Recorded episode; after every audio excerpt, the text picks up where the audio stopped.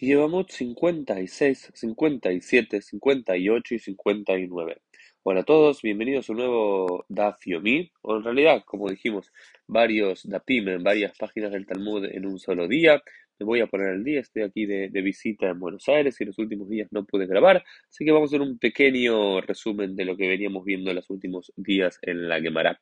Y en este sexto capítulo, Abal levantó aquel que tiene esa cuesta con su Yebama, al final de la página 56b aparece una nueva Mishnah que nos va a desviar el tema del Ibum a otros temas de eh, matrimonios permitidos, matrimonios prohibidos, en especial que tienen que relación con la una con el sacerdocio. Si bien las leyes para de permitir de casamientos permitidos y prohibidos para un israelita común son menos estrictos, para cuando uno es un cohen, uno es un sacerdote descendiente de sacerdotes, hay muchas cuestiones más estrictas. Por ejemplo, un cohen gadol un sumo sacerdote no puede casarse incluso con una viuda, pero también sabemos que un Cohen Ediot, que un Cohen simple, un simple sacerdote, también hay otros con los que no puede casarse. ¿Con quienes, por ejemplo, no puede eh, casarse? Y alguna de estas cosas ya la veríamos viendo. El primero es con una eh, con una mujer divorciada.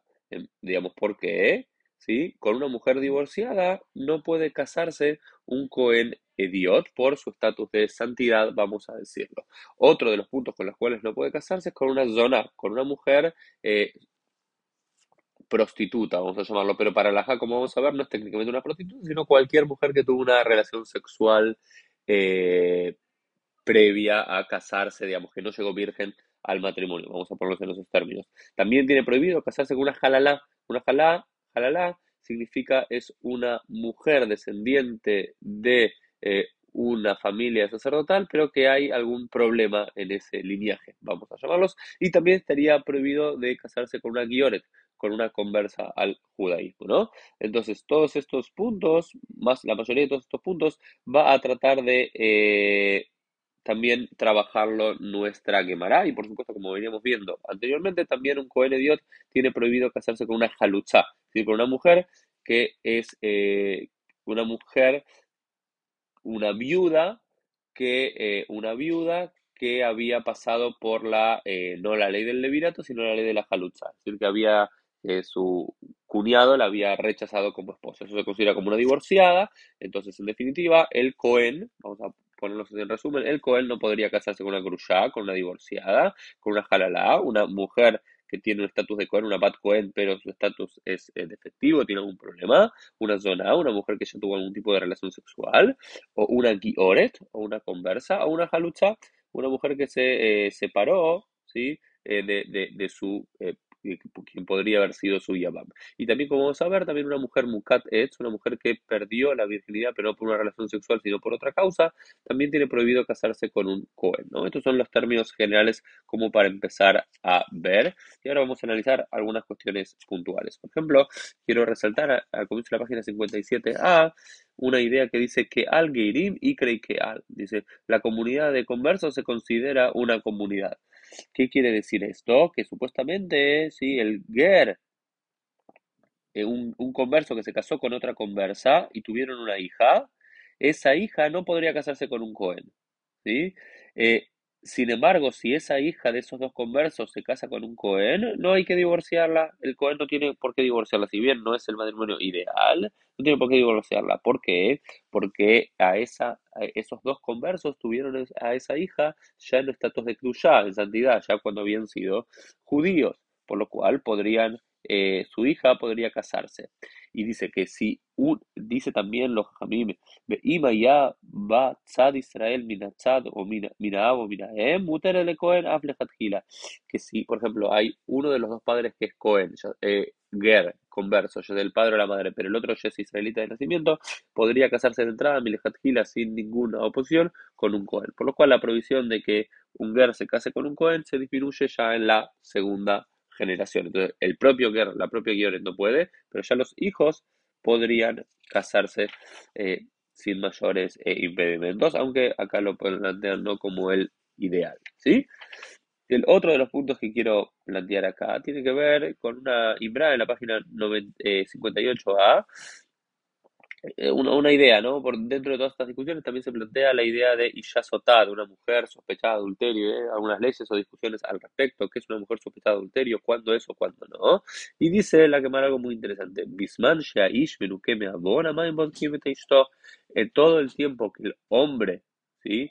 Que el hombre esté libre de pecado, las aguas, esas aguas amargas, pueden investigar a la mujer Eina pero si el hombre no está libre de pecado, Eina esas aguas no pueden comprobar nada de su mujer. Es decir, solamente cuando el hombre es un hombre recto y que él no había eh, transgredido ninguna, verá ninguna transgresión de carácter sexual o moral y demás, bueno, puede tener derecho a que estas aguas revisen la integridad de su mujer si había eh, cometido adulterio o no. Pero todo el tiempo que él no esté libre de culpa, no esté libre de pecado, esas aguas no sirven para eh, nada. ¿no?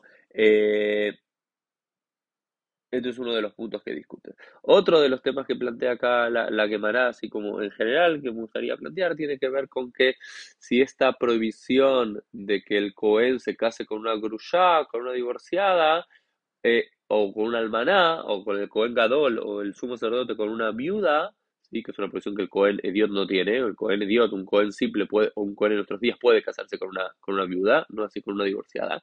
La pregunta es si esto es mina erusim o mina nisuin. ¿sí? Si esto es desde los esponsales o desde el casamiento en sí. ¿Qué quiere decir esto? Es decir, si, alguien, si un hombre se había comprometido con una mujer y después ese hombre, entre comillas, abandona a esa mujer, esa mujer queda técnicamente grullada, divorciada, pero del compromiso, no del matrimonio. Entonces, ¿eso se considera grullada o no grullada? ¿Divorciada o no divorciada? La respuesta es que sí, también se considera divorciada eh, o, viuda y demás, incluso desde el erusin, incluso desde el compromiso, aunque no haya habido eh, kidushin, aunque no haya habido matrimonio en sí todavía por diferentes motivos, ya sea por muerte o por abandono del futuro marido, y aunque no había habido vía relación sexual, aún así se la considera eh, como estatus ya sea de viuda o de divorciada, ¿no? otro de los puntos que ya plantea acá en la página 59a, adelantando un poco, un poco Dice Cohen Gadol, lo Almaná, el sumo sacerdote, digamos, el, el, sacerdote común no puede casarse una grushá, una jalutza, eh, una guioret, una jalalá. Y el Cohen Gadol no puede casarse con ninguna de estas cuatro mujeres, pero tampoco puede casarse con una almana, con una viuda. Vein almana mina y vein almana mina y ya sea con una almana, con una viuda, ya sea de los esponsales o de eh, del casamiento en sí.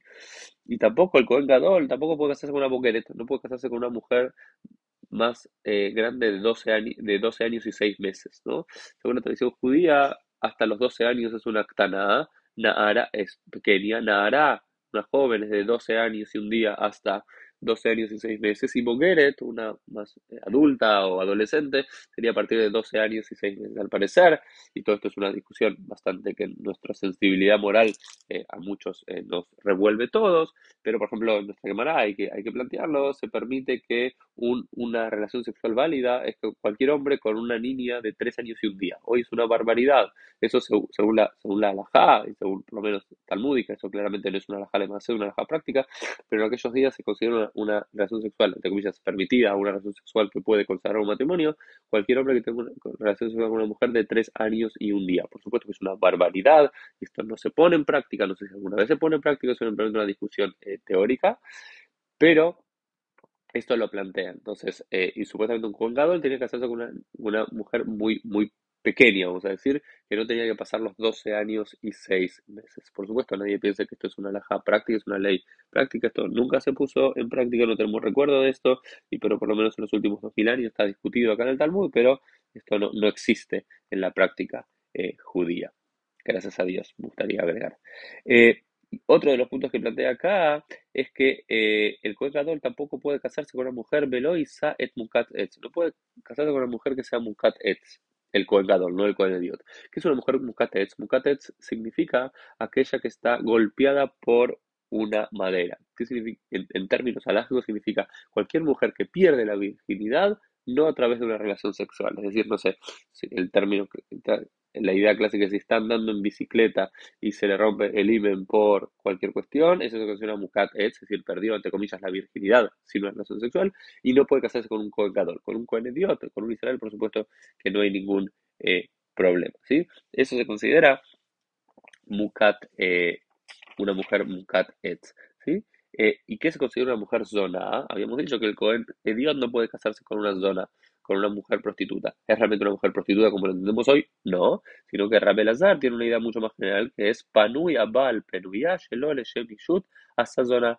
El hombre libre, es decir, alguien que no está casado, con una mujer que no está casada, ¿sí? Digamos, que no son de nadie, que tiene relaciones sexuales, pero no con la idea de consagrar el matrimonio, la mujer se vuelve zona, la mujer se vuelve prostituta. Es decir, cualquier mujer que tiene una relación sexual eh, previo al matrimonio, técnicamente hablando, se considera una zona, una prostituta para la, para la, la, la jalema AC, ¿sí?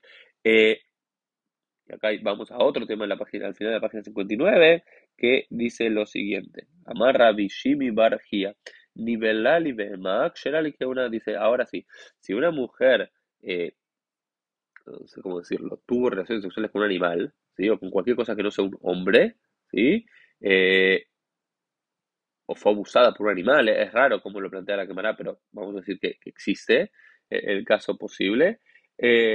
esa mujer, si bien perdió su virginidad, ¿sí? No se la considera una zona, no se la considera una prostituta porque solamente para prostituta tiene que haber una intencionalidad de un hombre que esté en eso, no un animal o un palo o algo que se haya lastimado, ¿sí? Entonces, eh, tiene permitido entrar a la que una, Eh, y ahí vamos a terminar con este más con esta historia bastante extraña, pero Rabdimi cuenta esta historia. Maase Berribaja se cuenta sobre una cierta niña, y Tilu Shaita de Tabaiti, estaba ella eh, pasando la escoba eh, por su casa, Urreba, Keleb, Kufre y. Al parecer un perro pequeño la agarró de atrás, esto lo dice la, la, quemará, como que violó ese perro a esa mujer, y, y, y, y, Rabbi la permitió para que esta mujer se case con un Cohen, es decir, no se considera esta mujer una mukat, eh, si bien se la considera una mukat etz, no se la considera una mujer que había perdido íntegramente su, su virginidad y transformando en una zona en una prostituta, sino que simplemente había perdido la virginidad y puede casarse con un Cohen idiot, no así con un Cohen eh, Gadol. Esto fue un poquito eh, los últimos eh, Dapim de la quemará que veníamos viendo estos últimos días.